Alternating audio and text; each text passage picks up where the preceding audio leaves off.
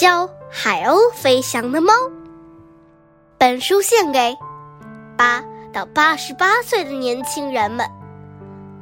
智利，路易斯·塞普尔维达著。立陶宛，丽娜·杜代特绘，宋敬东译，人民文学出版社出版。作者序：对于一个作家来说，给他的孩子们讲个好故事是一个严峻的考验。我的三个孩子出生在汉堡。有一天，我决定给他们写故事。我的孩子们知道，我出生在这里，深深怀念着我的祖国，却被禁止回国。当时他们还太小，没办法跟他们解释智利曾有位独裁者导致我流亡他乡。于是我决定给他们讲个故事，在故事中呈现那些阻止我回国生活的原因。这样便诞生了一个角色，一只又大又黑又肥的猫。它志在保护弱小，推崇尊重异类，信仰与大自然和谐共生，并且言出必行。此外，它还很幽默。我爱这本书，它已被译为四十八种语言，拥有千百万计的读者。它在所有的国家的读者中激起了这样的共鸣。这是一个关于一只又大又黑又肥的猫的故事。他教一只幼小的海鸥学会了飞翔。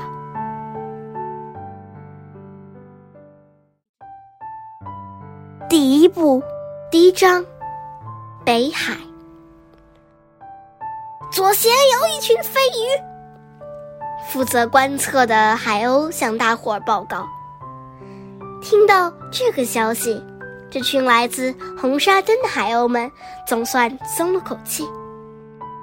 它们已经不间断地飞了整整六个钟头。尽管领航鸥带着海鸥们沿着宜人的暖气流。在大洋上空前行，但他们还是觉得有必要补充一下体力，而且没有什么比美美饱餐一顿飞鱼更有助于恢复体力了。他们在北海的伊北河河口上方翱翔，从高空向下俯视，只见成群结队的船只，一只接着一只，好似一群纪律严明。颇有耐性的海洋生物，正有条不紊地依次进入大海，然后再驶向地球上的各个港口。肯加是一只身披银色羽毛的海鸥，它特别爱观看船上的旗子。他知道，每一面旗帜代表一种说话方式，同样的事情可以通过不同的话语来表达。人类把事情搞得多复杂呀！而我们海鸥鸣叫的声音，在全世界都是一样的。一次，肯加对他的一个飞行旅伴这样说：“的确是这么回事儿。可蹊跷的是，即便这样，人类互相之间同样能彼此明白。”那位同伴那么说道：“越过海岸线，是一片无垠的绿野。”在这片辽阔的草原上，最醒目的莫过于那些在低眼与懒洋洋的转动着的风车翼的庇护之下啃食牧草的成群绵羊。红沙根的海鸥们根据领航鸥发出的指示，凭借一股冷气流猛地冲向那群飞鱼。一百二十只海鸥如离弦之箭一样扑向水面。在它们再次冒出头时，每一只的嘴上都衔了一条飞鱼。多么美味的飞鱼呀，肥嫩鲜美！这正是让他们补足体力继续飞往荷兰登海尔德港的绝好佳肴。在那儿，他们将和弗里西亚群岛飞来的鸥群汇合。他们还计划一起飞往多福尔海峡的加莱港，再飞到英吉利海峡，和从塞纳湾以及圣马洛湾飞来的欧群汇合，然后大家一起飞往比斯开湾。到那时，再加上来自贝勒岛、奥莱隆岛、马奇恰科角、阿霍角、佩尼亚斯角的欧群。将有数以千计的海鸥结伴同行，汇成一朵逐渐膨胀的银白色云朵。当所有的海鸥经由大海与季风的许可，飞至比斯开湾上空时，即会拉开波罗的海、北海与大西洋海鸥大聚会的序幕。那将是一次美好的盛会。肯加想着想着。又发现了第三条大西洋飞鱼。同往年一样，海鸥将听到许许多多的异闻趣事，尤其是佩尼亚斯角的海鸥们讲的那些故事。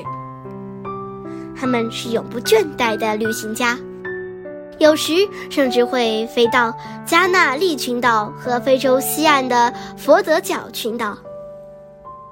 那些雄海鸥将一平海岸峭壁安顿好它们的窝巢，而像肯加这样的雌鸥则会尽情地享用沙丁鱼和鱿鱼大餐。在巢穴中，海鸥们产蛋孵卵，避开任何可能的危险。一旦小雏鸟长好结实的新羽，就迎来了长途跋涉中最美妙的阶段。在比斯开湾上空，教幼鸥们展翅飞翔。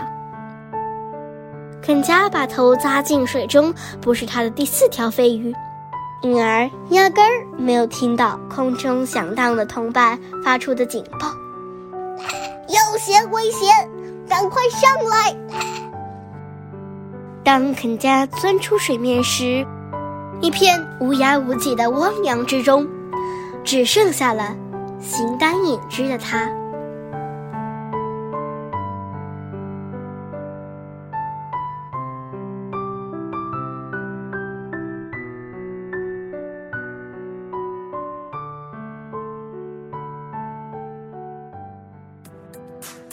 今天就讲到这里啦，希望大家继续聆听家宝讲故事哦。